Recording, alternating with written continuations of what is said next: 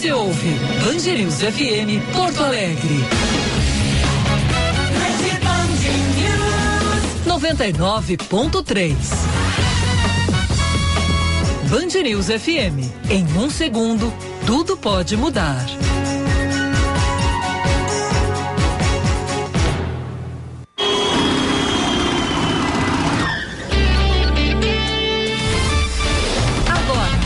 Band News Porto Alegre, primeira edição.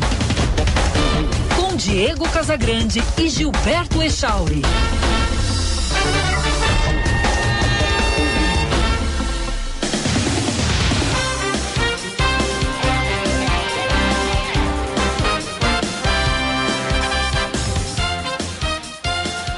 Nove horas 34 minutos, bom dia! Está no ar o Band News Porto Alegre, primeira edição. Eu sou Diego Casagrande, ao lado do Gilberto Echauri. Vou com você pela próxima uma hora, com informação, com análise e opinião, aqui no FM 99,3, também no aplicativo Band Rádios para smartphones, tablets ou ainda pelo canal do YouTube Band RS, que tem som e imagem para você. E num ponta a ponta, Brasil Estados Unidos. Eu aqui em Orlando, na Flórida, o Echauri em Porto Alegre, no estúdio da Band News. Aqui em Orlando, amanheceu um dia de sol, céu azul. Teremos mais para o fim da tarde pancadas de chuva, mas nesse momento tem sol, 28 graus e a máxima chegará a 34. Echauri, bom dia. Bom dia, Diego Casagrande. Bom dia para os nossos queridos ouvintes nessa quinta-feira de céu nublado em Porto Alegre, 19 graus. Hoje vai a 22.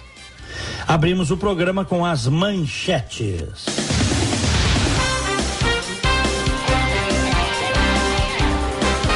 O valor da cesta básica de Porto Alegre caiu 1,9% em junho na comparação com maio. No entanto, no acumulado dos últimos 12 meses, há um aumento de 10,4%.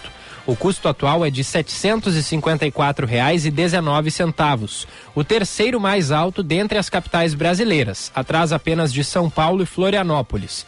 Dos 13 itens pesquisados, oito tiveram redução no preço tomate, batata, banana, carne, feijão, pão, óleo de soja e arroz. Por outro lado, leite, café, manteiga, farinha de trigo e açúcar ficaram mais caros. O valor da cesta básica na capital gaúcha equivale a 62% do salário mínimo nacional, que atualmente é de R$ 1.212. Brasil volta ao mapa da fome e três em cada dez brasileiros, ou 61 milhões de pessoas, enfrentam atualmente algum tipo de de insegurança alimentar. Os dados são de um relatório da FAO, Braço da ONU para Alimentação e Agricultura, e foi divulgado nesta quarta-feira. Do total, 15 milhões e 400 mil brasileiros sofrem com insegurança alimentar grave, ou seja, não sabem se poderão fazer a próxima refeição. Entre 2014 e 2016, eram 3 milhões e 900 mil pessoas nesta situação. O primeiro-ministro do Reino Unido, Boris Johnson, renunciou nesta quinta-feira à liderança do Partido Conservador e, por consequência, deixará o cargo de primeiro-ministro, ficando como interino até que um novo premier seja escolhido. Desde a última sexta-feira, o premier britânico vinha passando por mais uma crise no seu governo e sofria fortes pressões para deixar o seu posto. Disse ele em um pronunciamento em Downing Street, aspas, é claramente agora a vontade do Partido Conservador no parlamento que deve haver um novo líder e, portanto, um novo primeiro-ministro, fecha aspas. Primeira edição desta quinta-feira entrando no ar no oferecimento de Tecno Sênior, uma constante preocupação para os filhos adultos é a segurança dos pais. Você sabia que quedas são a terceira maior causa de incapacidade e mortes em idosos? Pois com a Tecno Sênior essa fase da vida ganha uma nova perspectiva. A independência para seus pais e tranquilidade para você. Acesse www.tecnosenior.com e saiba mais. Diego Casagrande. Alô, Diego Casagrande. E a gente perdeu o contato na Alô, Echauri. Alô, Diego. Aí sim, agora sim. Agora sim. Achei que a gente 9 tinha... e 38 Achei agora. que o avião tinha caído sem nem decolar direito. Deu uma derrapada. É, viu? deu. Mas tá tudo certo. voltei. Vamos que vamos. O ouvinte participa. Pelo WhatsApp 998730993, código de área 51 998730993 e também a live no YouTube, canal Band RS. Já tem mais mensagem excluída pela produção ali do que mensagem que, que, que tá valendo mesmo. Tô dando uma olhadinha aqui. Um abraço para o Edson Ribas e para todos os ouvintes. O Edson diz que tá, nos dá bom dia. Bom dia, Diego, Echauri e ouvintes. Na academia, com o rádio FM do celular ligadíssimo no primeira edição. Abraço a todos. E a Fátima Terezinha Fontela da Costa, que eu já disse, que nome, hein? Eu também quero essa caneca, Echauri. É, eu, enquanto tu abria o programa, eu mostrava, eu, da, eu aproximava da câmera ali a nossa caneca personalizada aqui do primeira edição. É que foi uma aí. ideia do Felipe Vieira de que ia- íamos presentear os ouvintes e, e, e acabou que foi é, encomendada uma remessa com seis canecas apenas. Muito bem. Muito bem. Um grande número de canecas. pra Bom, beneficiar pelo menos tu tens uma, o Felipe tem uma, A minha mãe tem outra, a tua mãe tem outra e eu não tenho tu nenhuma. não tem nenhuma, né? Tu não veio aqui buscar ainda. Mas tudo bem, é que eu não fui aí É, pegar. tem uma outra Tem ali no, no saquinho. Tá muito bonito. Eu gostei que as fotos, tá todo mundo bonitão nas fotos. Tá bonito, né? Tamo, tamo, É. tamo bem, tamo bem. Esse é legal. É padrão, mostra de novo o Echauri no vídeo aí, pra quem tá no, no Band RS, no canal do YouTube, Aqui, ó. porque é foto de, de noticiário americano, sabia? É, sim, um do lado do A outro. gente ali, às vezes tá no andando Rio. aqui na cidade ou na- na- nas estradas que cortam a cidade, você vê aquele baita outdoor, dois, três personalidades de uma rádio, de uma TV, em fotos como essa nossa aí. É, tamo bonitaço ali, ó. É. Felipe Vieira, eu, Diego Casagrande, e escrito ali, ó, Band News Porto Alegre. Primeira edição, segunda a sexta, nove e meia. Segunda edição, segunda a sexta, onze horas. Tá aí, Muito ó. show. Legal Muito demais, show. né? Uhum. Muito bem, agora 9h40, meu querido Gilberto Echauri, antes de irmos para as notícias, tem muita coisa para a gente comentar hoje. É, roda um som aí, por favor, da Laís Scott, que eu selecionei para hoje. É, é, é uma história muito, é, muito, de, muito de superação da Laís e de talento também. Roda um trechinho para nós, away. In my heart,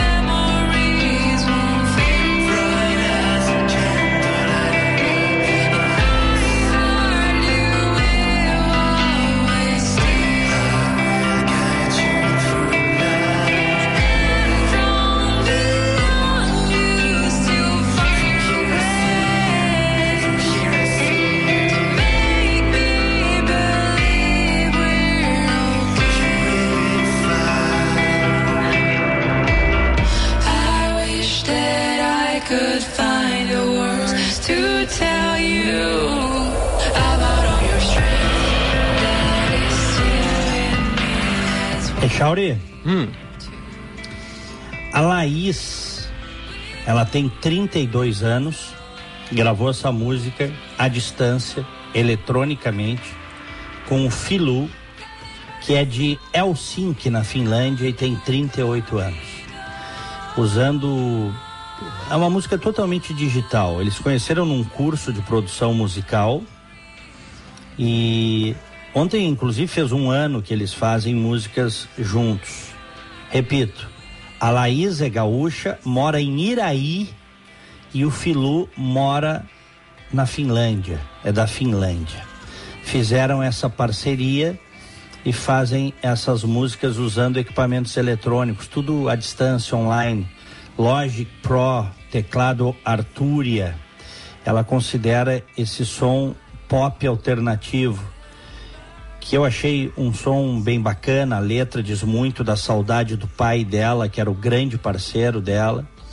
É, tem a mãe dela também, mas o pai dela partiu há alguns anos e a Laís, há mais de uma década, sofreu um grave acidente numa piscina, Echauri, e ficou paraplégica. Ela é jornalista, ela é designer, uma pessoa muito talentosa. Há alguns anos ela fez alguns trabalhos para mim de logomarca, desenhos para Luciane. E agora, uh, mais recentemente, ela se encontrou.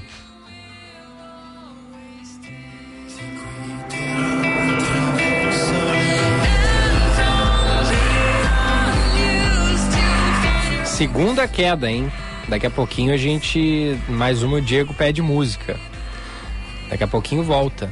Acionar aí nossa central técnica. Enquanto isso, a gente ouve mais um Oi. pouquinho. Aí, Diego.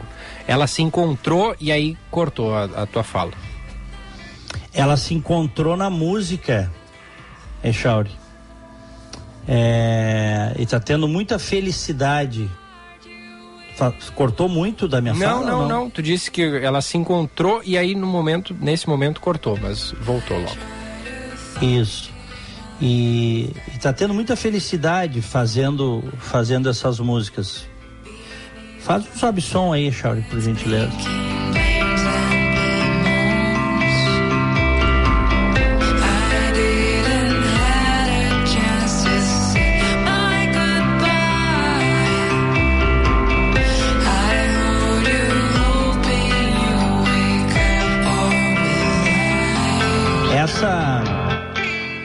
Essa letra em particular é, fala muito da saudade do pai dela que partiu eh, recentemente e que foi um grande companheiro, um grande parceiro dela.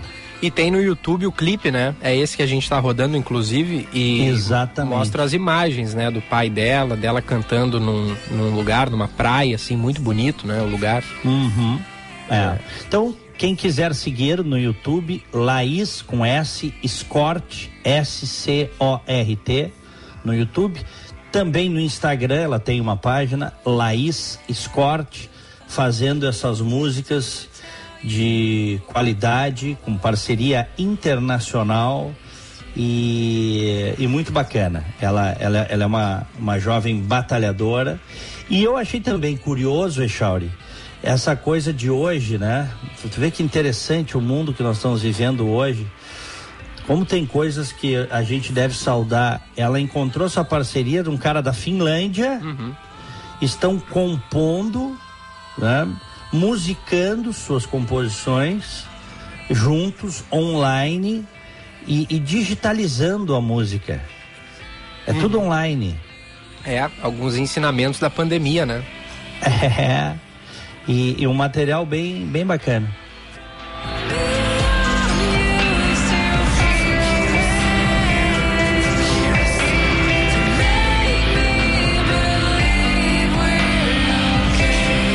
Nosso ouvinte Tony de Viamão já pediu o link aqui, Diego, da música, já mandei pra ele. Os demais ouvintes aí que quiserem, só mandar um recadinho pra cá ou digitar ali, né, no, no- no- na busca no YouTube mesmo. O nome dela, Laís Scort, como tu disse, né? Laís, como se escreve normal, e Scort, S-C-O-R-T. É, vai aparecer o canal dela e o nome dessa música é Memories. E aí tem o clipe ali, digitando Laís Scott Memories já vai aparecer. Ou manda um WhatsApp aqui pra gente, me pedindo o link, assim como fez o Tony, que eu mando aí pros nossos ouvintes. Perfeito.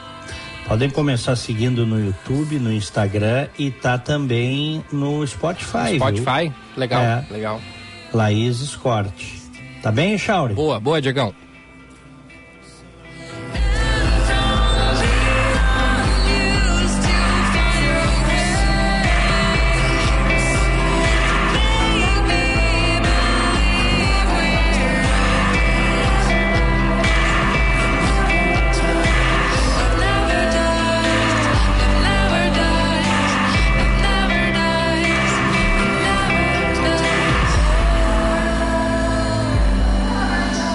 9 e 48 Echauri. Hum.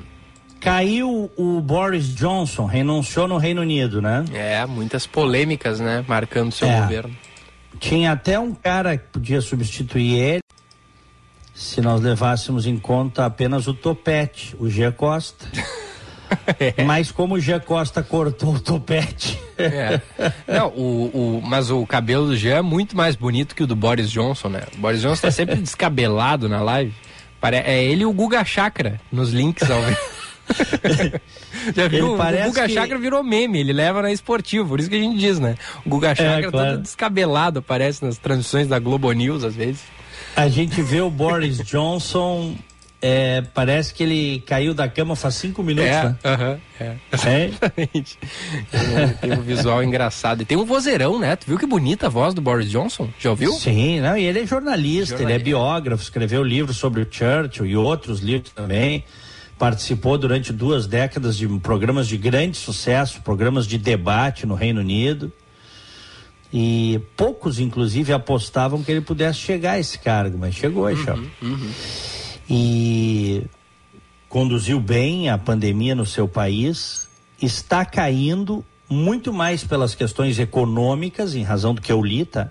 Que estão afetando o mundo inteiro, do que propriamente por, por outras coisas. E agora eh, saíram o chefe do Tesouro, que é o equivalente ao, ao Banco Central, o ministro da Saúde, renunciaram essa semana, aí a situação ficou insustentável. Outras dezenas de pessoas em cargos menores eh, saíram. E, e o sistema político britânico é bem interessante, porque eles não ficam sangrando. Se o governo não tá bom, muda. Muda, né? Muda e ponto final. É. Muda. O partido escolhe um novo líder. É isso. E se o partido perde popularidade, vai para eleição, muda o partido. É um sistema muito interessante. Imagina se a moda pega no Brasil, hein? Ah, o que ia ter de dança das cadeiras, né? Exatamente. Exatamente. É. O, houve um- um- uma polêmica, né? Um escândalo sexual que foi divulgado pelo jornal britânico The Sun, né? Publicou que o Chris Pincher, o, o então Deputy Chief Whip da bancada do Partido Conservador no parlamento, é, apalpou dois homens em um clube privado em Londres. O Deputy Chief, Chief Whip é um posto que no sistema político britânico tem como atribuição garantir que parlamentares do partido votem conforme a orientação das lideranças. E esse, o, o Chris Pincher, eh, ele havia sido nomina- eh, nomeado né, para esse cargo pelo Boris Johnson em fevereiro, renunciou imediatamente depois desse escândalo. Poucos dias depois, a mídia britânica publicou informações de pelo menos seis outros casos de suposta conduta sexual inapropriada eh, do Pincher nos últimos anos. Ele foi suspenso pelo Partido Conservador, pediu desculpas, disse que vai cooperar totalmente com investigações, está buscando apoio e tudo mais. É, e, e embora o Boris Johnson não esteja envolvido diretamente nessas denúncias, é, o escândalo coloca o Chris Pincher em uma posição é, difícil, justamente porque o julgamento feito pelo Premier a respeito está sendo questionado, assim como a transparência com que o governo tratou esse caso, né, Diego? E aí, é, agora no início do mês, o governo disse à imprensa que o Boris Johnson não estava ciente de nenhuma alegação contra Pincher antes da sua nomeação.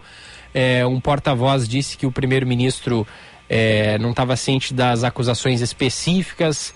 Essa foi a mesma posição que vários membros do gabinete mantiveram no- nos dias seguintes. Só que aí, no dia 4 de julho, ou seja, na última segunda-feira, o porta-voz disse que o Boris Johnson estava ciente de alegações que foram resolvidas ou não avançaram para a fase de reclamação e aí que não foi considerado apropriado interromper a nomeação dele por causa dessas alegações sem fundamento.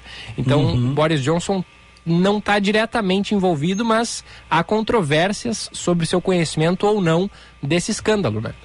É, ele teria sido leniente, Isso. né? Pelo que eu li, ele, ele, ele, ele teria sido leniente, tipo assim, fez de conta que não sabia. E o que se exige de alguém numa posição destas é que assuma a responsabilidade. Ponto. Ponto. Até porque lá na Inglaterra eles estão dizendo que todo mundo sabia. Então seria difícil ele não saber, entendeu? Uhum. É aquela coisa que às vezes você tem um escândalo de corrupção do lado da sala ao lado, escândalo grosso de roubalheira, e tu diz, ah, eu não sou responsável pelas pessoas que estão nos cargos inferiores. Não, tu és responsável, sim. Tu és responsável quando tu escolhes e a fatura política, o dano político vem para ti, sim, porque foi tu que escolheu. Alguém, por exemplo, acusado de corrupção. No caso lá é acusado de assédio, né? Assédio sexual. Tá? Uhum. Então, uh, mas teve outras coisas. Por exemplo, no início da pandemia, ele foi negacionista, mas aí rapidinho ele mudou. Certo? Aí depois fizeram uma festa, tu lembras disso? Sim, sim. Teve uma pandemia, festa. Né? Durante a pandemia teve um encontro. Ah, pessoal, olha, não aglomera, ah, proibiram aglomerações, etc e tal, e a turma aglomerando escondido. É. O Boris Então, Johnson, ele- no- lá no início da pandemia, ele pegou Covid e ficou mal, né? Foi, sim, foi para uma UTI. Foi pra UTI, é. É, foi para uma UTI, é. E agora, enfim, é uma sucessão de. A gente pode até, uma sucessão de, de, de- de escândalos pequenos ou médios, vamos dizer assim, que em outros lugares não derrubariam um primeiro-ministro. Na Inglaterra derrubam. É simples. A régua deles é diferente. A altura da régua, né? Então, é, eu gostei do que ele disse ontem no discurso de renúncia. Na política, ninguém é remotamente indispensável. E nosso sistema brilhante trará outro líder, igualmente comprometido em levar este país adiante em tempos difíceis. Ou seja, é diferente a liderança desses caras, eh, de, de alguns pés de chinelo que a gente conhece, espalhados pelo mundo aí, verdadeiros pés de chinelo arraigados a cargos, ególatras. Viu o que o cara disse na saída, Charles?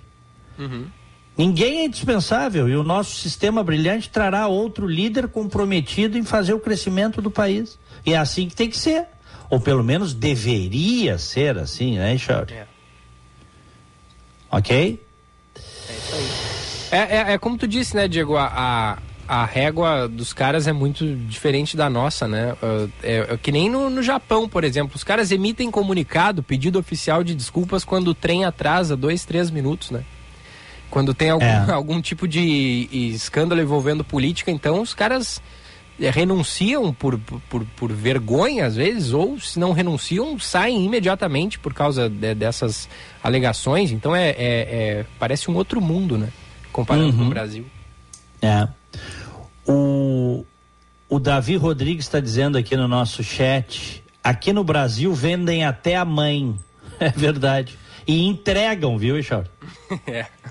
É. Vendem e entregam. Quando, quando você conta para um, pra um americano, para um inglês, para um sueco, até para um francês ou para um italiano, e olha que França e Itália definitivamente são recheadas de escândalos, mas o padrão moral da política brasileira, realmente os caras congelam.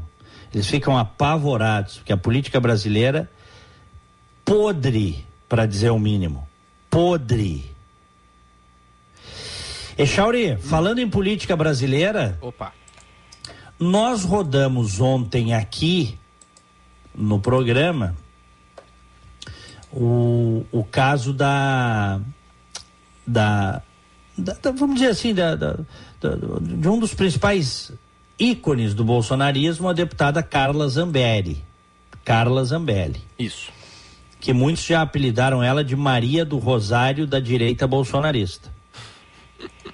Ela já foi apelidada assim nas redes sociais, já vi várias vezes, tá? E, enfim, pela, pela forma apaixonada como, como defende seus pontos de vista, muitas vezes negando, inclusive, evidências. Foi ela que disse Isso. que apoiaria o presidente mesmo se ele estivesse errado, né? Foi ela que disse. Foi ela que disse. E foi ela que recebeu aquele tweet do aquele tweet não, aquela aquele WhatsApp do Moro, querida, não estou à venda. Porque ela ela intercedeu para o Moro não sair do governo no momento em que o Bolsonaro disse numa reunião ministerial que iria sim botar quem ele quisesse na Polícia Federal para que não fosse perseguido e não perseguissem a família dele. Perseguição, leia-se investigação. Até porque tem rabo preso, tem esqueletos no armário, né? Então, o- e aí o Moro aceitou e aí ela, ela foi aquela negociação, ela, ela, aquela negociação que ela tentou colocar, ah, vai pro Supremo. Eu falo com o presidente, ele disse, ó, não tô à venda e saiu fora. Não aceitou. Aquela fatídica reunião ministerial. Bom, que foi em. Quando é que foi Abril de ministerial? 2020, né? É, isso aí. Abril ou maio? É, por aí. Por aí. Tá? Bom. Echauri, o... ela foi num podcast, nós rodamos aqui no Flow, e, e o professor Paulo Cruz, que é professor, é filósofo, repito, eu sigo ele, gosto muito das ponderações dele, porque ele não passa pano para ninguém. Ele se considera um liberal, tá? E óbvio, né, que os bolsonaristas chamam ele de comunista. E a esquerda chama ele de fascista. Mas ele é independente e não passa pano para ninguém. Ele aponta as mazelas políticas, morais do petismo e do bolsonarismo. E aponta mesmo, porque eu sigo ele, assisto o podcast dele. O podcast dele, inclusive, é bem bacana. Quem quiser acompanhar, é- se chama Noar. Viu, Eixar? Noa, tipo, É. N-O-A. Se escreve Noir. Ah, tá, entendi. Noir é preto. Que nem a- o, o, o vinho, Pinot Noir. Isso? Tá. Então, é, seria preto, escuro, noir, francês, tá? Então, é, o podcast dele é, é bem interessante. Aliás, essa semana ele entrevistou, pode botar aí quem quiser seguir, Noir Podcast. Ele entrevistou o Felipe Moura Brasil. Bem bacana, tá? E eu assisto as entrevistas, tem também no, no Spotify. Bom, a, a Zambelli ficou muito, muito chateada com o que aconteceu, porque ele expôs as incoerências dela e do bolsonarismo nesse podcast. Nós rodamos um trecho ontem aqui.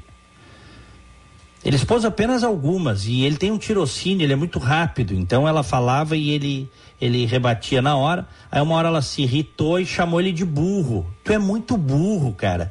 O que evidentemente é, que quando você faz um negócio desse é porque você perdeu, né, Charles? É, geralmente é isso. Né? Quando você vai para para agressão, ah, vamos dizer assim, para discussão ad hominem, é porque perdeu, perdeu no argumento, então você tenta destruir o interlocutor. E aí foi tão duro para ela que ela, ela falou, né? é, é, você é muito burro, cara. Me dá licença que eu vou mijar, disse ela. Ela não disse vou-me já, tipo assim, estou indo embora, vou-me já. Não, ela disse vou mijar. Mijar no sentido de urinar. é ou não é? É, é isso aí. E aí ela, e aí ela saiu, tá? Depois ela voltou, mas voltou visivelmente assim, é, abalada. O que aconteceu é que teve depois, Echauri, isso repercutiu demais na internet, tanto que o, pelo que eu vi, o, o professor Paulo Cruz, ele não tinha muitos seguidores, ele já está com 102 mil seguidores no é Twitter, mesmo. tá? Tu É só. a repercussão, É. né? O Flow tem Ah. uma grande audiência, né? E quando, Grande e audiência. quando se debruça assim em temas eh, da política e tal, é, é, é algo que, que repercute, né? Justamente pelo, Uhum. pelo modelo, assim, mais descontraído muitas vezes. Inclusive, o professor, esse eu vi, ele, ele foi chamado para ser co-host desse programa, ou seja, co-apresentador, né? É, ele não é ele mais ali. um. É, é, é, no caso, o, o Igor é o, é o, é o, é o integrante Ah, tu oficial. tá né? falando do Flow. Sim, do Flow. Do Flow. Sim, não, no, no- mas o Noah é dele, tá? Ah, sim, o sim. podcast Noah Sim, é sim. dele. Não, mas eu digo no Flow, quando o Flow é, fala sobre alguns temas mais é, nichado, assim, se aprofunda em, em algum tema. É, pelo menos acho que isso está acontecendo, não sei se depois Isso. da saída do Monark ou, de, ou mais recentemente, mas chamam uma pessoa que entende mais do assunto para co-apresentar o programa junto com o apresentador oficial, que no caso ali é o Igor, né? Então Aham, o, profe- isso. o professor, ele não estava lá como um entrevistado, né? A entrevistada era a Carla Zambelli, a convidada Uhum. para o programa. O, o professor estava como convidado também, mas para atuar junto na apresentação, né? Perfeito. O, aliás, o tweet dele que está fixado lá no, no Twitter dele é de 2020, eu acho bem interessante. Olha o que ele diz aqui, ó. É notória a estupidez autoritária de quem, após ler aqui na descrição sucinta do meu perfil um homem livre, vem me questionar por conversar com o MBL, com bolsonarista, com esquerdista, com o movimento negro, ou seja, com quem eu quiser. Escravidão ideológica aqui, não. Porque o professor Paulo Cruz é negro. Tem mais essa, viu, Echauri? Então ele não está aceitando essa senzala ideológica que alguns grupelhos tentam impor a quem pensa diferente. Ele não aceita isso. Eu gosto demais dessa, dessa posição dele. Mas bem, o, o que aconteceu foi que aí ontem a- alguém fez um meme, não foi ele que fez, de uma jovem sentada no sofá e atrás vários homens de cueca, tá? E botaram o rosto da Zambelli no, na, na, na cara dessa, dessa jovem e o rosto do Paulo Cruz, que seriam os homens que estão atrás, assim, de, de braços cruzados. É, é, uma, uma, uma coisa grosseira, tá? Esse meme eu achei grosseiro. Mas é só um meme também. É um meme. Não são os bolsonaristas que dizem liberdade de expressão plena e sem mimimi, que são contra o politicamente correto, Echauri? É. Então não pode reclamar, né? Porque esse meme é politicamente incorreto. Mas eles vivem dizendo que são a favor do politicamente incorreto. É? Que, que- que não tem que cercear, que não tem que ter mimimi. Então eu achei um meme grosseiro. Botaram a cara da Carla Zambelli. Achei vulgar mesmo. Achei desnecessário. E ele retuitou isso, tá, Echauri? Bom, mas é só um meme. Ele retuitou uma coisa que é vulgar, é um meme e que, de novo, para a Carla Zambelli e para os bolsonaristas, inclusive, os caras resgataram tweets dela no qual, nos quais ela diz é só um meme, não te ofende. Só que aí é ela falando mal dos outros, né? No meme. Ela ridicularizando os outros. Quando ela foi ridicularizada, inclusive com um meme de cunho, vamos dizer assim, é, é, é, sexual, aí ela não gostou. Aí, é porque aí é o, o padrão moral, é, ele não é único, ele é duplo, triplo, viu, Echauri? Se o pessoal tem um padrão moral para cada situação. Cai quem quer. Bom, aí o marido da Carla Zambelli ameaçou o Paulo Cruz, o professor Paulo Cruz. Foi para as redes sociais e ameaçou o professor Paulo Cruz, que inclusive foi na polícia dar queixa contra o marido da Carla Zambelli, que é o ex-chefe da, da Força Nacional. Eu, eu, tinha, eu peguei o áudio para rodar, mas não dá para rodar o áudio aqui. Por quê? Porque ele fala tantas palavras de baixo calão, o marido da Carla Zambelli, que não dá para rodar aqui no rádio. Teria que colocar tanto pi, pi, pi, que não dá para rodar, Chauri. Simples. Certo? Mas algumas coisas ele escreveu, porque ele ficou injuriado com esse meme. Você não passa de um burro, covarde, e apresenta características de um pedófilo ao colocar a imagem da minha esposa como se fosse uma adolescente, com vários homens de pinto duro atrás dela, como se fosse estuprá-la. Você é um comunista frustrado e fracassado. Nos encontraremos.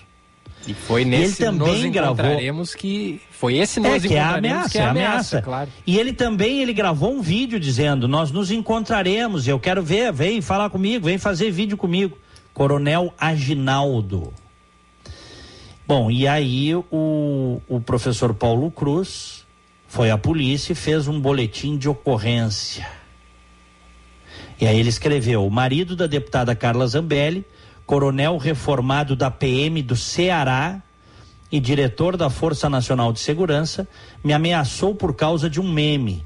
Me chamou de pedófilo e disse: Nos encontraremos. O BO está feito, pois nunca se sabe do que esse pessoal que é contra o mimimi é capaz. E aí o que aconteceu é que ele está sendo inundado com ameaças. Olha, viu, Echauri? É, é o mais novo comunista da vez, né? É, estão ameaçando pegar ele, matar ele, botar ele no pau de arara. É tu- tudo que tu imaginas, É. tá? Que coisa, hein, Diego? E Isso. E esse, esse cidadão, o marido da Carla Zambelli, esse coronel, ele é da reformado da PM do Ceará e é da Força Nacional de Segurança. E que mostra também uma, uma, uma falta de, de postura, né? E agora é candidato a deputado lá, apoiado pelo Bolsonaro no Ceará. Tá. Uma falta de postura, falta de nível, falta de tudo. As pessoas que acham que resolvem as coisas na porrada. Isso me lembra muito os áureos tempos do PT. Eu também fui muito ameaçado por petistas. Eles xingavam, fiz boletins de ocorrência. Era a mesma coisa, viu, Echauri? Não pensem vocês que é, é diferente, é a mesma coisa. O mesmo trogloditismo. Quando estão no auge, né? Quando estão no auge, quando estão por cima, quando estão no poder, quando acham que podem tudo, quando acham que estão fazendo a sua revolução. É muito triste isso. É muito triste. Muito bem. Pena que eu não posso rodar o áudio aqui, viu, Ixão? É, é. Mas não dá mesmo. Nós somos old school aqui. A gente não bota. Raramente, só É. quando passa algum áudio e tal. É, mas a gente não alguns, né? bota palavrão no ar. É. Não, ontem a gente rodou o áudio da Carla Zambelli e do professor Paulo Cruz no Flow e tinha alguns palavrões ali, né?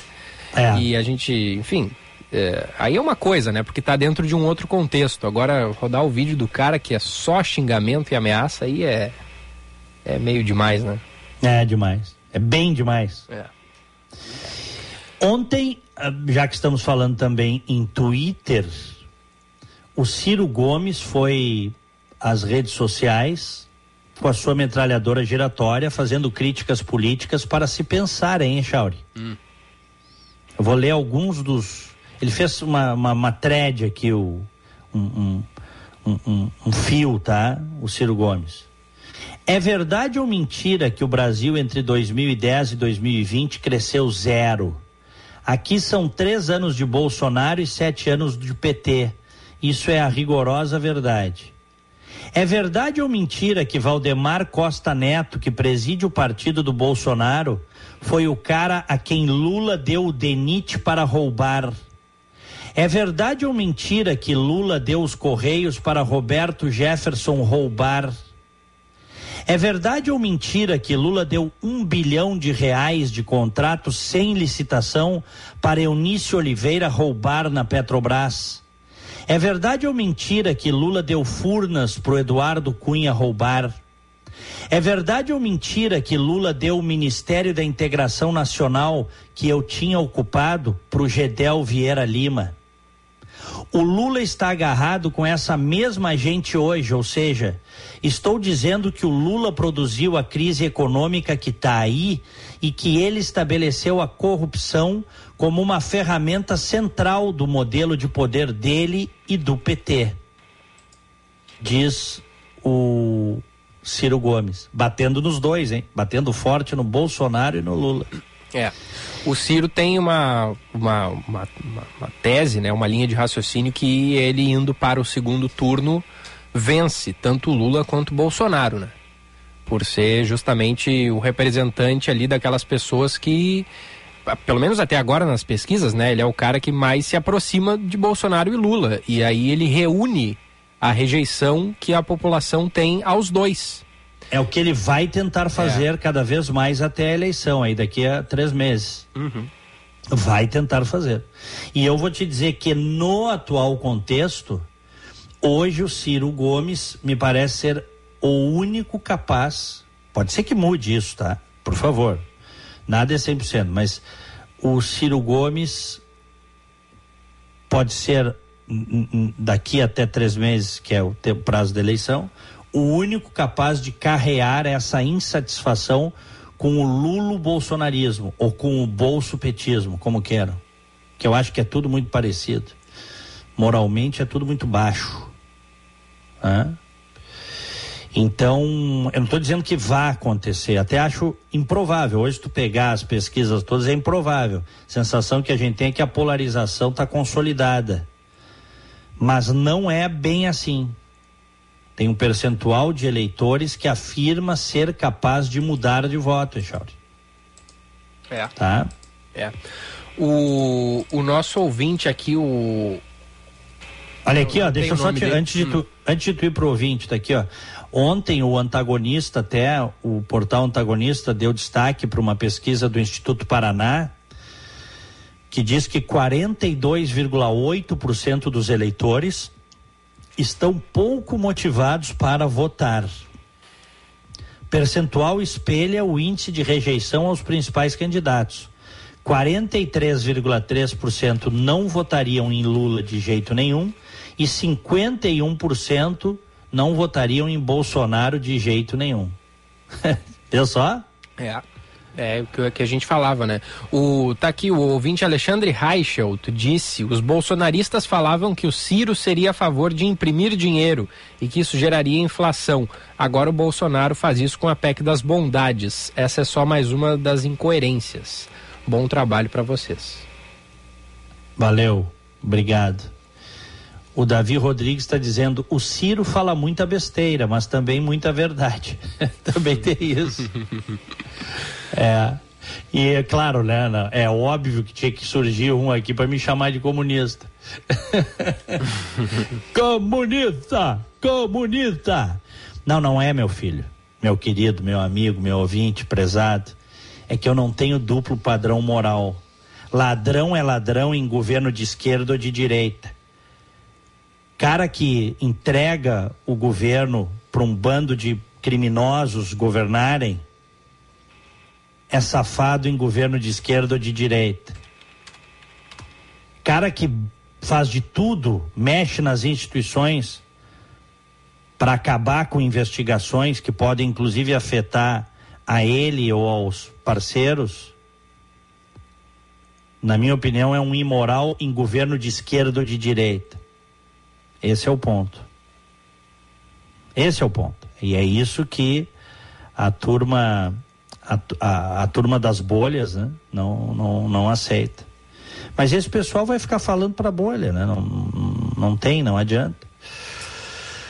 Esse é o ponto. Amanhã ou depois eu nem vou estar nesse microfone aqui, porque sabe que a vida é dinâmica, Ué, né, como Charles? assim? Ué, não. Como não, Diego? Não, a gente nunca sabe. Hum. É? A gente nunca sabe. Sabe que tu sempre bota uma pulguinha atrás da orelha dos nossos ouvintes, né? Não, mas eu sempre falei isso. Dia de amanhã não é? Não tô falando esse ano. Hoje eu tô, amanhã eu posso não tá, pô. Isso e tu também. É.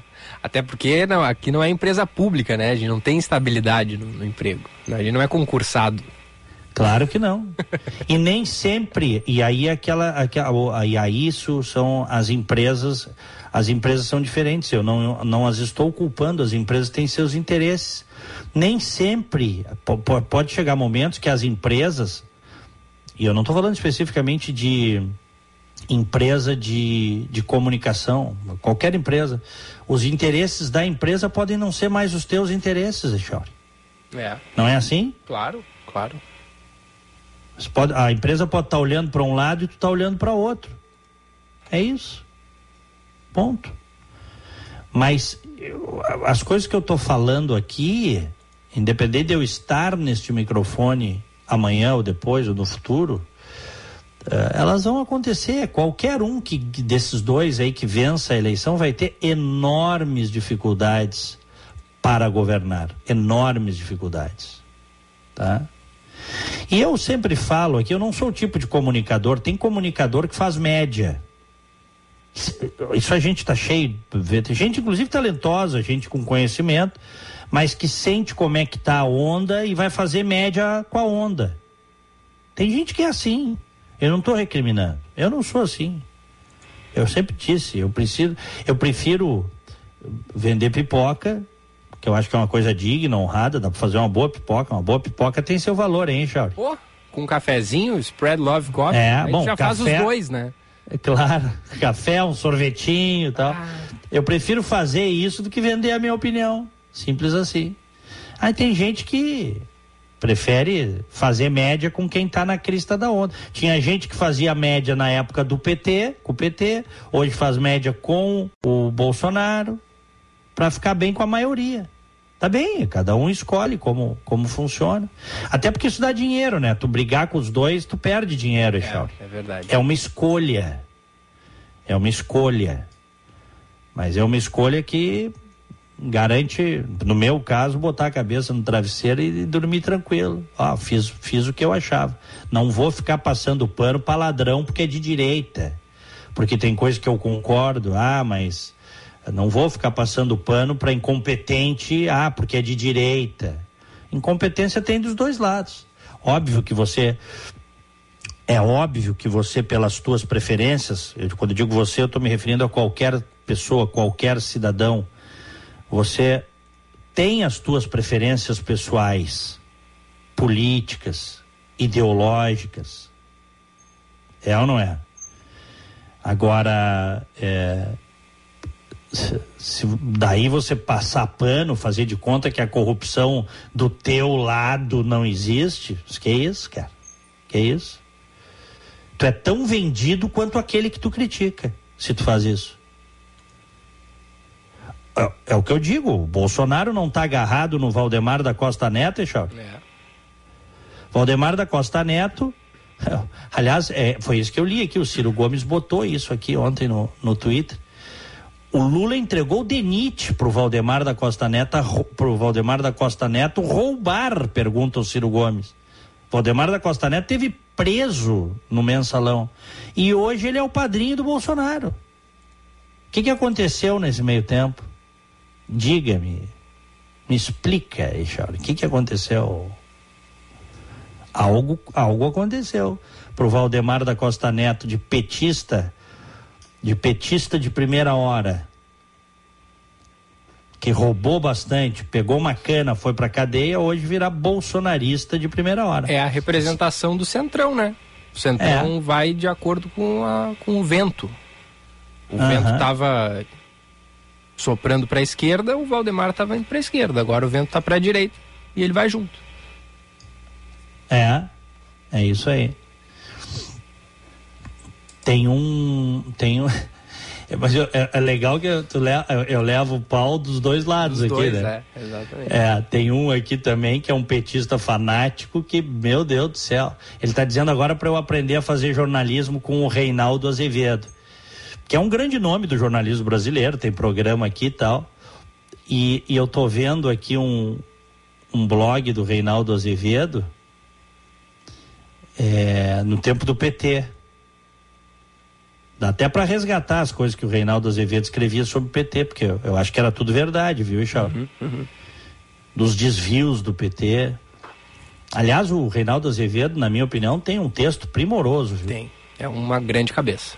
É, tem, tem um texto primoroso. Posso não concordar com muitas coisas, e não concordo mesmo com muitas coisas, enfoques que ele dá, mas reconheço. Mas isso que é bom, né? Isso que é bom do, do, do- Mas do claro que é jornalismo, bom. assim, é, tem diversos e diversos jornalistas que eu admiro e acompanho e que têm pensamentos muito diferentes.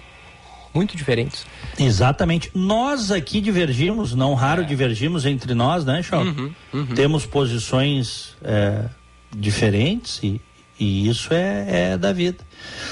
Mas é bacana ver assim, né? Os petistas me chamando no chat de fascista e os minions de, de comunista. É, isso, mas isso também retrata a, a, pobreza política que nós estamos vivendo hoje, né? A mediocridade política também. Aí tem o outro lado, né? É. Muito bem, são 10 horas 23 minutos Caramba. aqui em Orlando, 29 graus. Em Porto Alegre, 20 graus. Que rápido, Vamos hein? com reportagem? Vamos, vamos sim. Vamos com a reportagem aqui de Porto Alegre, do Rio Grande do Sul. Polícia descobre plano de aluno de 13 anos que pretendia realizar massacre em escola de Santa Maria. Olha a gravidade desse negócio. Fabrício Minucci. Na tarde desta quarta-feira, agentes da quarta delegacia de Polícia Civil de Santa Maria identificaram o autor de um plano que supostamente tinha como objetivo matar alunos e professor de uma escola no bairro Camobi, em Santa Maria. O autor teria feito uma espécie de planta da escola com a localização e sentido das dependências, entradas e saída da escola, localização de câmeras de monitoramento e sala dos professores. O plano, conforme apurou a Polícia Civil, era usar bombas, coquetel molotov e faca para promover o um massacre na escola. Havia, inclusive, os nomes dos alunos e do professor que seriam mortos nesta planta elaborada um estudante do colégio de 13 anos de idade. O autor chamou sua ação de Operation Rush, que significa Operação Vingança, no misto de inglês com alemão. No plano escrito havia o desenho de um símbolo do nazismo. O menino disse que teria feito o plano há um mês, pois estava com raiva de alguns colegas. Tão logo a denúncia chegou ao conhecimento da Polícia Civil, o delegado Antônio Firmino de Freitas Neto realizou diligências e conseguiu identificar o autor do plano, conforme entrevista concedida à Rádio Imembuí. Em contato com o professor, a gente viu o perfil dos alunos e eh, a gente identificou um, um que gostava dessa parte de simbologia nazista, né? Já, já tinha figurado até em ata da escola como para disciplinar e foi revelado esse tipo de comportamento, a gente chegou no autor, né? E a partir daí a gente foi na casa desse, desse adolescente, conversamos com ele, com os pais. Inicialmente ele relutou, né? Que disse, que não era verdade, tudo, mas aí no decorrer da conversa ele assumiu a autoria. Né? A gente viu que era uma pessoa que na verdade precisava de ajuda, isso eu disse para ele, né? Que está aqui como um pai, como para te ajudar também e tudo. E, e, acolhemos o guri e, na verdade, ele revelou a autoria. Né? Disse que teria feito esse plano há um mês, fez isso porque estava com raiva de alguns colegas, né, alguns alunos, estudantes, e que faria isso para uma questão de vingança, né? Mas que já tinha, que foi feito há um mês, que já estava tranquilo, que foi só um, um período ali que não tinha mais nenhum problema, que não faria isso ali, né? De acordo com o delegado Firmino, o plano descoberto possui semelhanças com os crimes ocorridos em escolas norte-americanas. Ainda no final da tarde desta quarta-feira, a direção da Escola Municipal de Ensino Fundamental Santa Helena divulgou uma nota confirmando as ameaças, mas que, por outro lado, como o autor das ameaças já havia sido descoberto pela polícia, que manteria as atividades nesta quinta-feira em turnos normais. A direção da Escola Santa Helena também acrescentou que foram tomadas todas as providências para garantir a segurança na instituição de ensino. Da Rádio Imembuí de Santa Maria, Fabrício Minucci.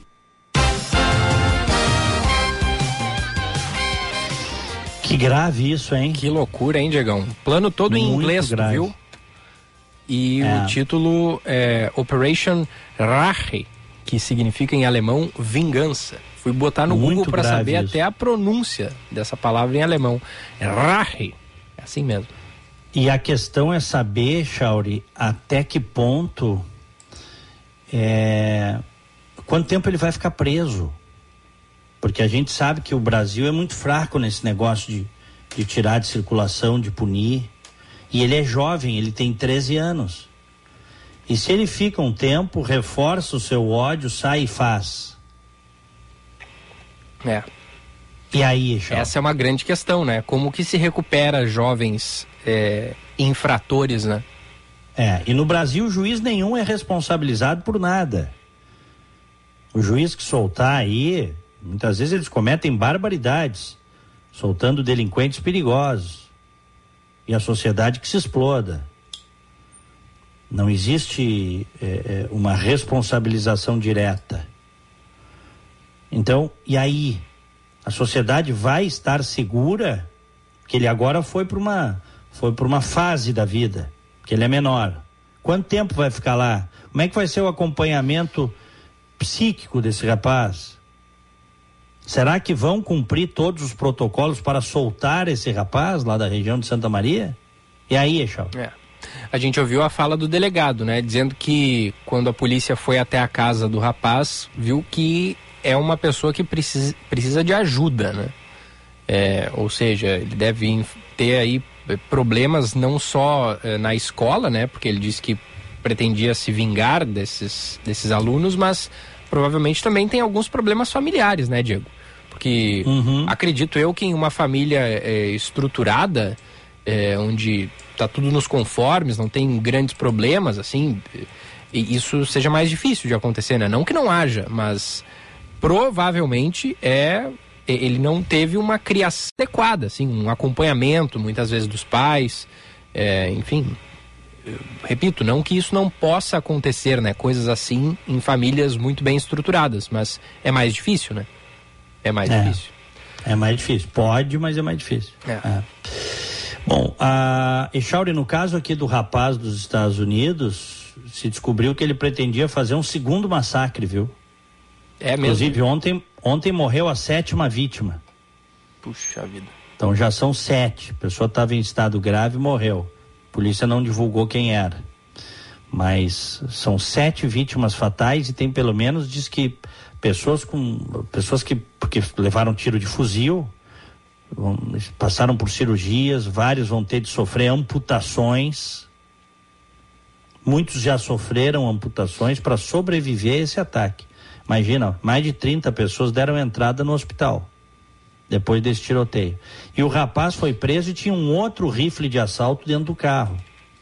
Então ele preparava, ele cogitou fazer um segundo massacre. É. Que loucura, hein? É. E ele planejou, e a polícia diz que ele planejou durante várias semanas. Um rapaz perturbado, já tinha tentado suicídio, agora já se sabe. É, esse menino de Santa, de Santa Maria vinha planejando, né, esse ataque na escola cerca de um mês, né, quando a gente ouviu na reportagem. Então, tudo isso tem sempre um, um grande planejamento, né, Diego? E que bom que a polícia descobriu, enfim. Havia ali no, no papel, né, no, no plano para esse atentado, os nomes das pessoas, alunos e professores que seriam mortos, né? Uhum. Então, seria uma grande tragédia evitada aí pela polícia de Santa Maria. É. Muito bem. 10 e 31 aqui em Orlando, 29 graus. E em Porto Alegre, 20 graus.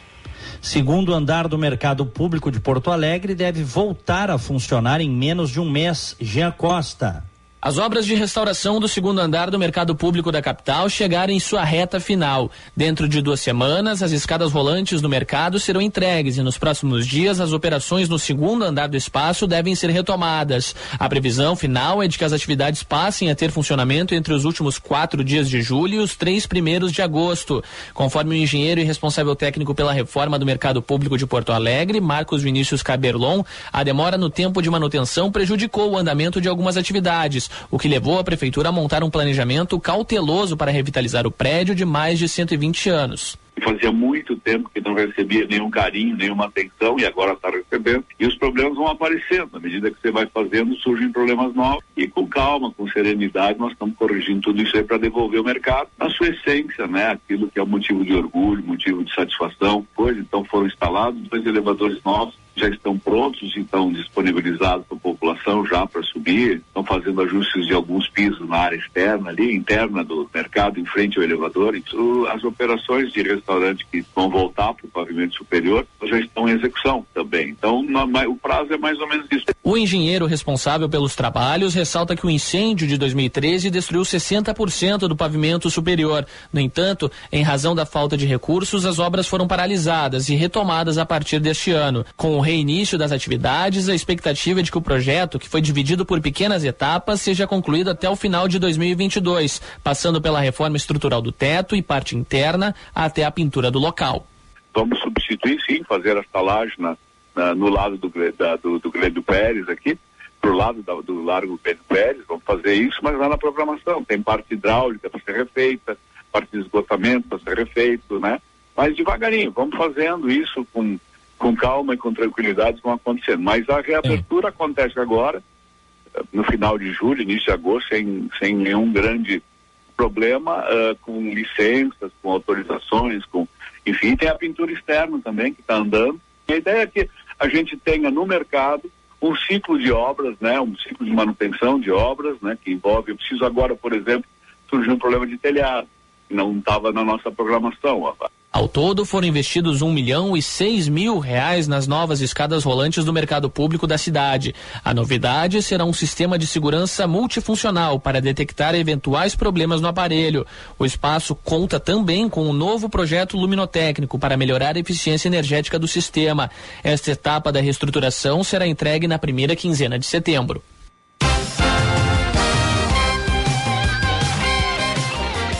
Dez e trinta e quatro, vamos fazer um rápido intervalo, um break, rapidinho, já voltamos aqui no primeira edição. Você que é do campo como eu, sabe quando tem uma boa oportunidade na mão. Então você precisa conhecer o RS Mais Renda, um programa de fomento que proporciona suporte para produtores rurais iniciarem no cultivo do eucalipto. O programa oferece antecipação de pagamentos e garantia de compra da madeira, além da oportunidade de integrar a cadeia florestal da CMPC. Quem é do campo sabe das coisas do campo. Então, acesse rsmaisrenda.com.br e participe. Hora certa, na Band News FM. Oferecimento Savaralto Toyota, para quem prefere o melhor. 10 e 35 Prepare-se, vem aí a expedição Atacama Savaralto, de 6 a 20 de agosto. Nessa jornada, os veículos 4x4 da Jeep, Toyota e Mercedes-Benz se unem em uma aventura histórica para desbravar as belezas naturais e paisagens incríveis no deserto chileno, passando por Corrientes, Urbamarca, Salta, Cafayete, Esteiro e Resistência. Vagas limitadas. Mais informações e inscrições, contato arroba savaralto.com.br ou nas redes sociais da Savaralto. Juntos salvamos vidas. O Viver Bem é o programa da Unimed que te ajuda a ter mais saúde e qualidade de vida. Nele, você encontra atividades físicas como yoga, pilates e dança e participa de bate-papos e palestras sobre alimentação, saúde mental, saúde do idoso e saúde do bebê. Tudo em um só lugar, com profissionais especializados, online ou presencial e de forma gratuita. Acesse unimedpoa.com.br barra Viver Bem e saiba mais. Afinal, sempre é hora de viver bem. Unimed Porto Alegre. Cuidar de você. Esse é o plano. Muita gente convive com o frio e com a fome. Doe agasalhos, cobertores, alimentos não perecíveis e cestas básicas. Em Porto Alegre, doe na Central de Doações da Defesa Civil, Brigada Militar, Corpo de Bombeiros, Rede Zafari Bourbon e Sesc. No interior do estado, doe nas prefeituras, Brigada Militar, Corpo de Bombeiros e no Sesc. Doe. Doe de coração. Campanha do Agasalho. Defesa Civil e Governo do Estado do Rio Grande do Sul. Sabemos que quanto mais rápido uma doença for identificada, maior a chance de cura. Quando você precisar de exames especializados, pode contar com o Centro de Diagnóstico por Imagem do Hospital Divina Providência. No CDI, profissionais de diversas especialidades oferecem um atendimento seguro, humanizado e com garantia de qualidade. Hospital Divina Providência. Cuidado amoroso à vida.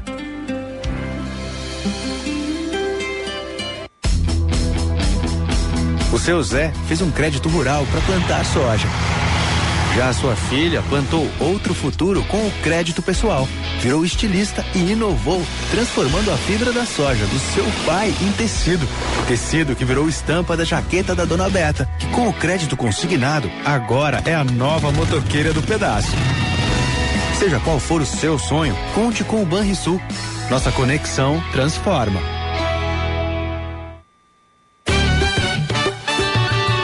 Band News FM, temperatura. Oferecimento Cindy Lojas Porto Alegre. Inspiração para transformar o varejo. 20 graus, 3 décimos. Hoje, o Cindy Lojas Porto Alegre tem inúmeras soluções para o teu negócio. Investimos em inovação sem nunca nos esquecermos de apostar no lado humano, pois mais do que inspirar, mostramos o caminho e disponibilizamos o que é necessário para ir mais longe. Conte com a gente para fazer o seu negócio crescer e associe-se. Cindy Lojas Porto Alegre, a melhor solução para o teu negócio. Cliente Unimed Porto Alegre. Conte com a vantagem de ter a sua carteirinha sempre com você no seu celular. Pelo aplicativo Unimed Poa. Apresentar o cartão virtual é a forma preferencial para identificar-se no atendimento e em breve substituirá a apresentação do cartão físico. Por isso, baixe nosso app antecipadamente e fique tranquilo tendo seu cartão virtual com você sempre que precisar. Unimed Porto Alegre. Cuidar de você. Esse é o plano. Você sabia que 70% dos acidentes ocorrem dentro de casa e que atualmente 4 milhões de idosos moram sozinhos no Brasil? Doenças cardiovasculares e quedas são as principais causas de incapacidade e morte nessa faixa etária. Com a Tecno Sênior, essa fase da vida ganha uma nova perspectiva. Independência para seus pais e tranquilidade para você. Acesse www.tecnosenior.com e saiba como funciona. Você está ouvindo Band News Porto Alegre, primeira edição.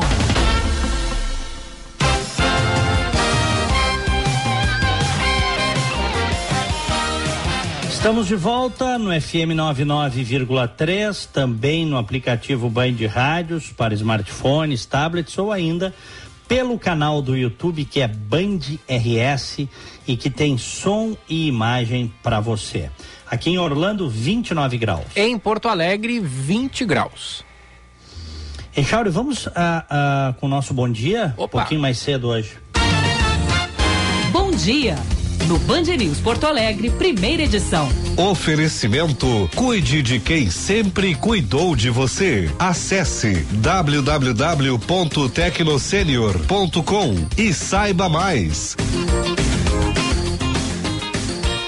Aniversariantes de hoje. Olha aqui, ó, ela tá sempre com a gente, a ouvinte assídua. Querida Regina Rios, um beijo para ela. De aniversário hoje. Também a Liz Lenhardt, a Bettina Thyssen, a querida Juliana Duzo, que foi nossa colega, e a Aline Zanck da Silva. Felicidades. Me associo, reforço aí o parabéns para Regina Rios, nossa querida ouvinte. Outro ouvinte que está de aniversário hoje é o meu vizinho Theo Líbio. Ouvinte está sempre ligado na gente. Abraço pro Theo, felicidades, tudo de bom. Também de aniversário hoje a Marinês Bonatina, o César Marques e o Kelvin Santos. Parabéns. Vamos a Brasília, Chauri, porque vai ser aberta a CPI uh, do, do MEC, né? Do roubo, da roubalheira, dos pastores cobrando propina no MEC. Mas o Rodrigo Pacheco, presidente do Senado, diz que só depois da eleição. Vamos à capital federal, João Pedro Melo. Depois de mais um embate sobre CPIs, o presidente do Senado, Rodrigo Pacheco, leu o requerimento de instalação das comissões parlamentares de inquérito que vão investigar irregularidades no MEC. A ideia é de que sejam dois colegiados, um que vai investigar a ação dos pastores Arilton Moura e Gilmar Santos com o ex-ministro Milton Ribeiro dentro do FNDE e outro que vai tratar sobre obras inacabadas. Durante a leitura, Pacheco afirmou que um acordo de líderes partidários destacou que a comissão só deve começar a funcionar depois das eleições de outubro. O fato é que essa data não agradou o idealizador da CPI, o senador Randolfo Rodrigues, que não descartou a possibilidade do assunto ser judicializado. Eu aguardarei. Caso não ocorra, não restará, lamentavelmente, à oposição outra alternativa a não ser recorrer ao Supremo Tribunal Federal. O fato é que, pelo regimento interno do Senado, a abertura de uma comissão parlamentar de inquérito só pode ser lida no plenário da Casa. E a questão acabou atrasando diante da sessão do Congresso Nacional, que ocorreu nessa semana. Semana. Agora, depois da leitura, líderes partidários devem indicar os senadores que vão fazer parte dos colegiados. E de acordo com a oposição, há pelo menos oito senadores já definidos. Além dessas comissões, deverão ter caminho aberto também outros colegiados para investigar questões como desmatamento ilegal na Amazônia, o crime organizado e o narcotráfico. A questão resolve uma espécie de impasse, já que a base do governo pressiona pela instalação de outras comissões que foram apresentadas antes da comissão do MEC. O regimento interno do Senado não prevê um número máximo de CPIs que podem funcionar ao mesmo tempo. Porém, o regimento estabelece que um senador poderá integrar apenas duas comissões, sendo uma como titular e outra como suplente.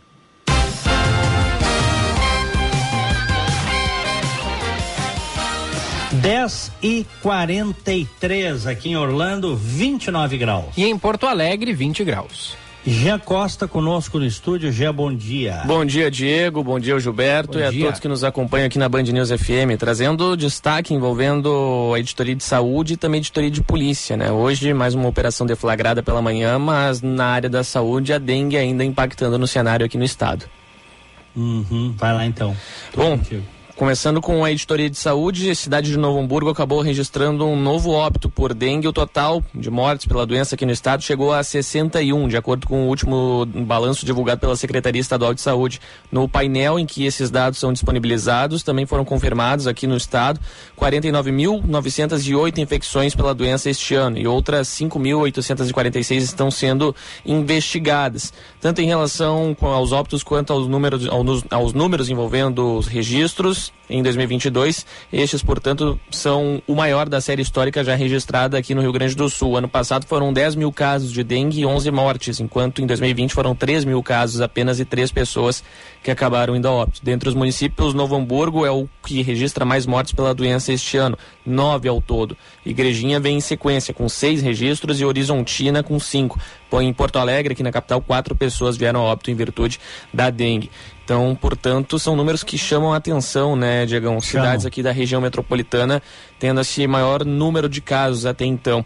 Preocupa muitas autoridades, mas conversava agora há pouco com, com representantes da, da, da área da saúde aqui do estado, que alertaram que aquela tendência de normalização, de queda no número, ah, ah, nos dados envolvendo agora a mudança de estação, ela ela, ela, é uma, ela é iminente. No entanto, o mosquito acaba, acabou sofrendo uma mutação que ele está um pouco mais resistente, né? Pelo menos a, a gente sabia da questão envolvendo a água parada, a água suja, né? A água limpa. Agora o mosquito está transitando por entre as duas, tanto na limpa quanto na suja, né? Então está sendo mais um pesadelo, entre aspas, em relação a- a- ao inseto, né? Que agora está se adaptando e esse é um fator que preocupa, mas o frio ainda está auxiliando, né? Agora é torcer para que que siga auxiliando, que com perdão da redundância siga siga ajudando, né? O frio É, siga ajudando. E esse inverno, né, Gia, ele, pelo menos até agora, nos dias que a gente teve de inverno, ele tá sendo mais quente do que foi o outono, né? É verdade. E a gente sabe, quando esquenta um pouquinho, né, o- o- os mosquitos tendem a aparecer um pouco mais. Quando faz aquela friaca de zero grau, temperatura negativa, some. não é, eles, eles, eles não- sei se morrem, se, se escondem, é, mas eles, eles não aparecem, né? Então as temperaturas altas que a gente está tendo para essa época do ano também devem interferir na, na presença dele, né? É Olha aqui, ó. Vocês viram que o Brasil registrou ontem a maior média móvel de mortes por Covid dos últimos 100 dias? É. Também. 234 vítimas diárias. E ontem, especificamente, 335 mortes. Sensação de que a coisa está resistindo e voltando assim aos pouquinhos. Tomara que fique nisso, embora são, são vidas, são, são imagina, é, é um, são dois, dois Boeings lotados por dia, gente. É muita coisa. De Covid. E a maior média em 100 dias. Tomara que isso não seja uma recidiva. Tomara. Mas vai daí, continua hoje. Bom, Diego, Gilberto, ouvintes espectadores, hoje mais cedo, editoria de polícia e com o perdão já da repetição de palavras, a Polícia Civil acabou deflagrando uma nova operação batizada como com o objetivo de dar cumprimento a 10 mandados de busca e apreensão e 3 de prisão vinculados a um homicídio que ocorreu durante a madrugada do dia 16 de maio. Esse acontecimento foi na, no bairro Restinga, aqui na zona sul da cidade. 36 policiais part... cumpriram esses mandados na região aqui da capital e também em Capão da Canoa e no presídio estadual de Jacuí. Entre os presos está uma liderança de uma facção que atua na, na região do bairro Restinga, o qual determinou inclusive esta execução de uma vítima por meio de uma ligação por telefone realizada no momento do crime. Os envolvidos foram inclusive até a residência deste desta pessoa que foi a óbito e a chamaram, pediram para que ela saísse de dentro da casa e que abrisse o portão, pedido que ele negou a atender e em seguida um dos envolvidos no crime acabou disparando com uma pistola e atendendo né, esta ordem do, do líder desta facção. Uh, efetuou diversos disparos na, na vítima e a execução, portanto, realizada na frente, inclusive, da filha deste homem e também da esposa dele, além de uma outra criança, os quais foram ameaçados de sofrerem com a mesma situação se algo fosse divulgado à polícia. No outro dia, estes mesmos criminosos uh, estiveram na residência e expulsaram toda a família de lá qual acabou tava, estava acabando de voltar do, do enterro da vítima, né? Apenas foi permitido pegarem as roupas que o filho pequeno usava e o restante foi furtado pela facção. Inclusive, eles se apoderaram dos animais de estimação dessa família. É, eram cinco cavalos, aqui pelo que eu tenho de informação por parte da, do delegado Rodrigo Garcia. E além disso, Diego, Gilberto e quem nos acompanha, eles ficaram com com receita, recolhimento de, de latinhas, entre outros objetos que haviam na casa e que também servia para o sustento deste, de, desta família. A investigação, inclusive, apurou que a, a vítima não queria mais se envolver com o tráfico de drogas, algo que não é aceito pelo grupo criminoso. E até o presente momento, pelo que eu tenho de informações aqui, tiveram ordem cautelar de prisão cumprida o mandante do crime e um dos executores. Ambos tiveram lida sua ordem de prisão preventiva dentro do sistema penitenciário e um dos envolvidos na execução segue foragido. Uhum. Muito bem, algo mais? Por hora é isso, Diegão. Volta a qualquer momento aqui na programação. Viu só, Diego? Que curto que tá o topete do Jean? É, Raspou, é, cortou mais ou é o mesmo? Não, não, é o mesmo, é o mesmo. É o mesmo, Hoje tá, tá, tá meio parecendo caído. mais curto. Tá meio Eu vou ser caído. incisivo no comentário sobre esse topete aí. Tá uma vergonha esse, esse topete. Não, Você hoje tá. que fi- Você que ficou conhecido como topete de ouro da Band, entendeu? Dando autógrafo nos corredores para as garotas. Hoje nos tá, hoje tá ruim mesmo, agora que eu vi aqui. Vou, vou dedurar, viu? Passou a máquina no topete, mas o que é isso, rapaz? Vou dedurar o Diego aqui, viu? O, o, Ge- Hum. o Diego falou no início do programa, ele comparou o teu cabelo com o do Boris Johnson. Bah, ô Diego, eu achei que a gente fosse amigo. Eu achei que, eu Nós achei, eu, somos. eu achei que nós, eu achei que, eu achei, eu achei que, tivesse, que, que tivesse uma inimizade sendo nutrida aqui. Eu não, eu tô, eu, eu, eu tô sem, eu tô sem capacidade de, de argumentar em relação a esse Não, não, mas para aí. Teve, quando o Echauri saiu de férias, tu aparecia de manhã cedo aí pra fazer o programa comigo com o cabelo que parecia o do Boris Johnson, Ah, cara. Não não, é que aquela época ele tava meio, tava meio, tava meio comprido também. Aí, A diferença é. era a cor. A diferença, a diferença era a mais cor, pô. escuro. Isso faz parte. Muito bem. Tá Faz bom, parte. abraço, Jean. Abraço, Diegão. Abraço, Abraço. Gilberto. Valeu, bom dia. Bom dia. Faltando 10 minutos para as 11, 30 graus aqui em Orlando. E em Porto Alegre, temperatura de 20 graus. Olha essa aqui, ó. Juíza condena restaurante Terraço Itália, em São Paulo, por barrar homem de short. Que tal essa, Echauri? Ah, eu vi essa, Diego. Isso é essa? É. Só, não É, é viu, só não viu o tamanho do short.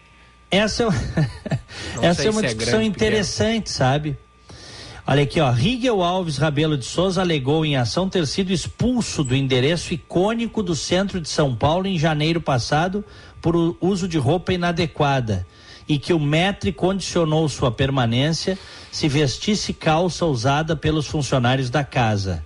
Testemunha do restaurante afirma que o próprio autor pediu a vestimenta porque estaria se sentindo desconfortável.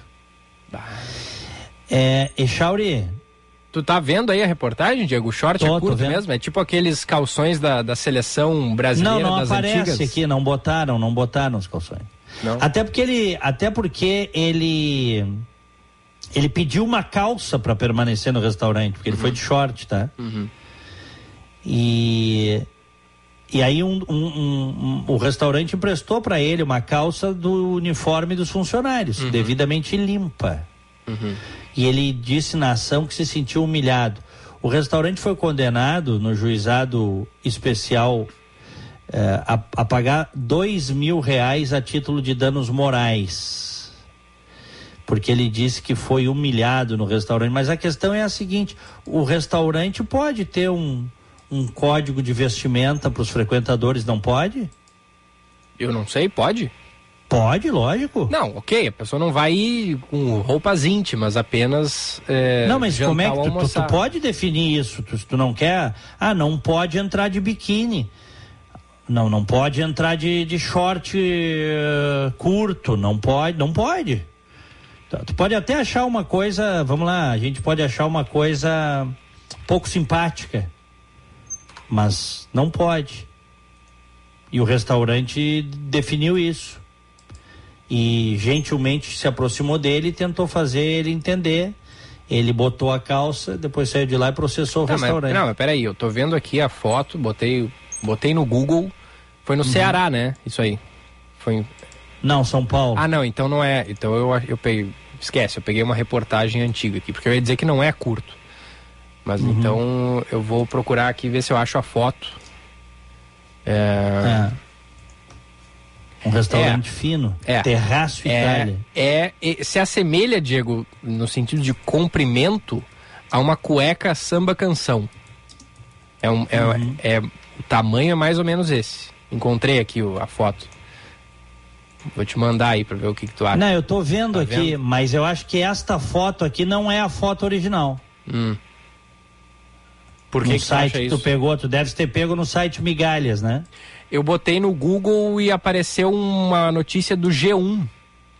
Jovem Mas é- barrado em mercado. Não, mas peraí.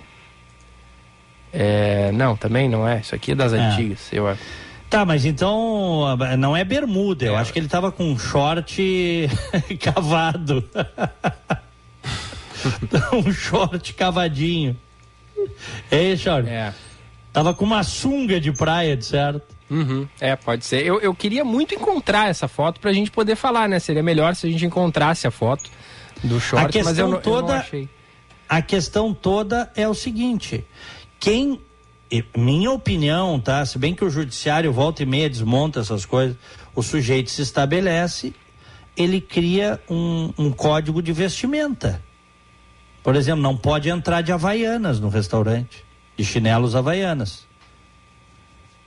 É, é, ah, é. ah, Inclusive em Nova York, grandes restaurantes aceitam isso porque é fashion, entendeu? Uhum. Mas o dono do, desse restaurante não aceita. Perde clientes, ok, é, é antipático junto a muita gente, mas ele criou o restaurante e ele criou o, o- o código de vestimenta.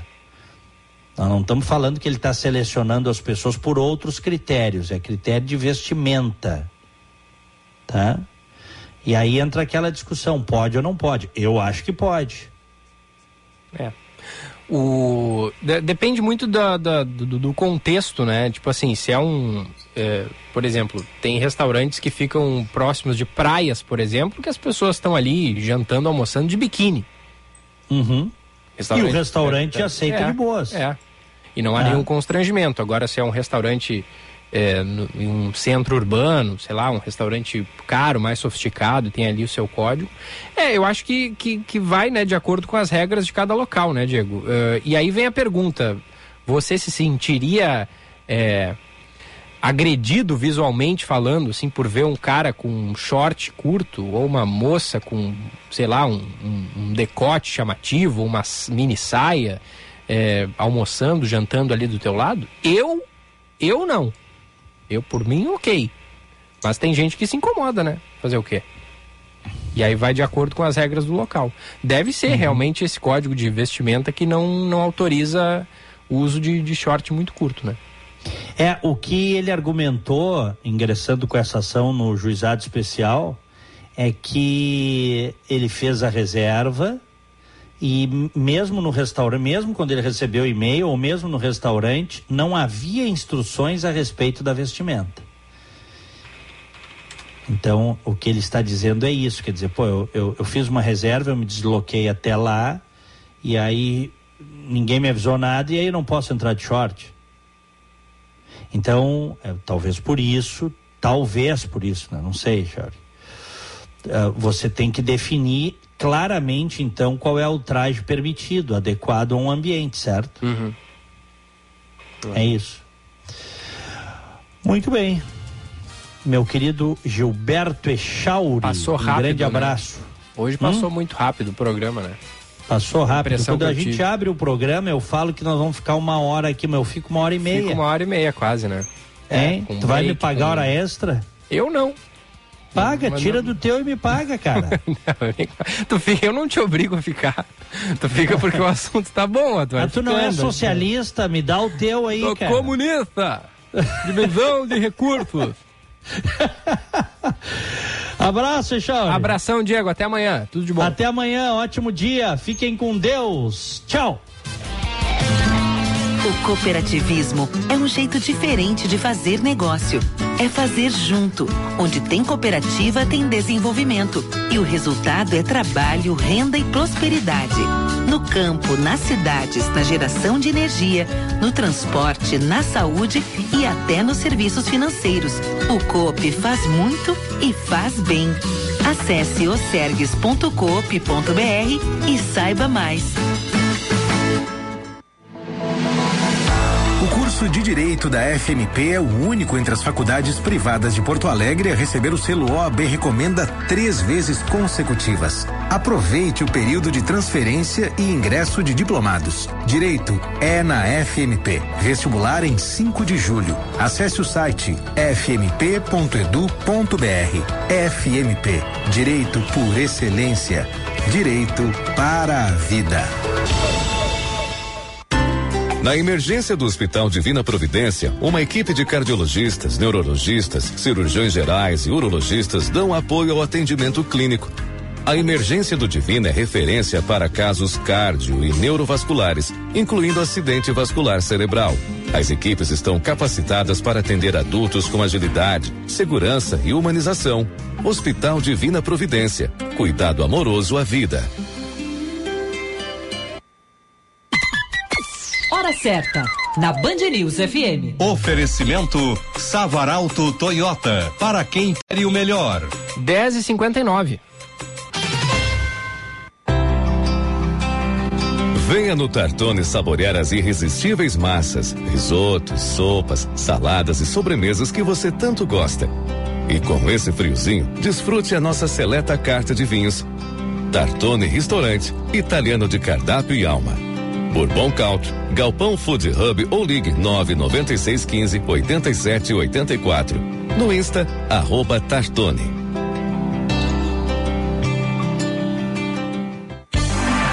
O Viver Bem é o programa da Unimed que te ajuda a ter mais saúde e qualidade de vida. Nele, você encontra atividades físicas como yoga, pilates e dança e participa de bate-papos e palestras sobre alimentação, saúde mental, saúde do idoso e saúde do bebê. Tudo em um só lugar, com profissionais especializados, online ou presencial e de forma gratuita. Acesse unimedpoa.com.br barra Viver Bem e saiba mais. Afinal, sempre é hora de viver bem. Unimed Porto Alegre. Cuidar de você. Esse é o plano. A boa notícia do dia. Oferecimento Unimed Porto Alegre. Cuidar de você. Esse é o plano. Rapidíssimo, porque já estamos sobre a hora. Pílula anti-ressaca vendida no Reino Unido promete decompor 70% do álcool do corpo em uma hora. Pois é, foi colocada à venda pela empresa sueca Miracle, um suplemento alimentar que ficou conhecido como a pílula pré-bebedeira que funciona. Probiótico consiste em bactérias amigáveis para o organismo atuando na flora intestinal. Na prática, isso significa que apenas uma parte do álcool entra na corrente sanguínea, o que também diminui os corriqueiros efeitos ocasionados por bebidas alcoólicas, como a sensação de relaxamento e de euforia. Intuito é apenas prevenir a ressaca, não anulando os efeitos nocivos do consumo do álcool a longo prazo. Então também não adianta tomar a pílula e sair bebendo como se não houvesse amanhã. Ele chega, então beba com moderação, a gente sempre alerta. Não há tempo para mais nada no primeira edição de hoje, vem aí o Felipe Vieira com a segunda edição. Você ouviu Band News Porto Alegre, primeira edição.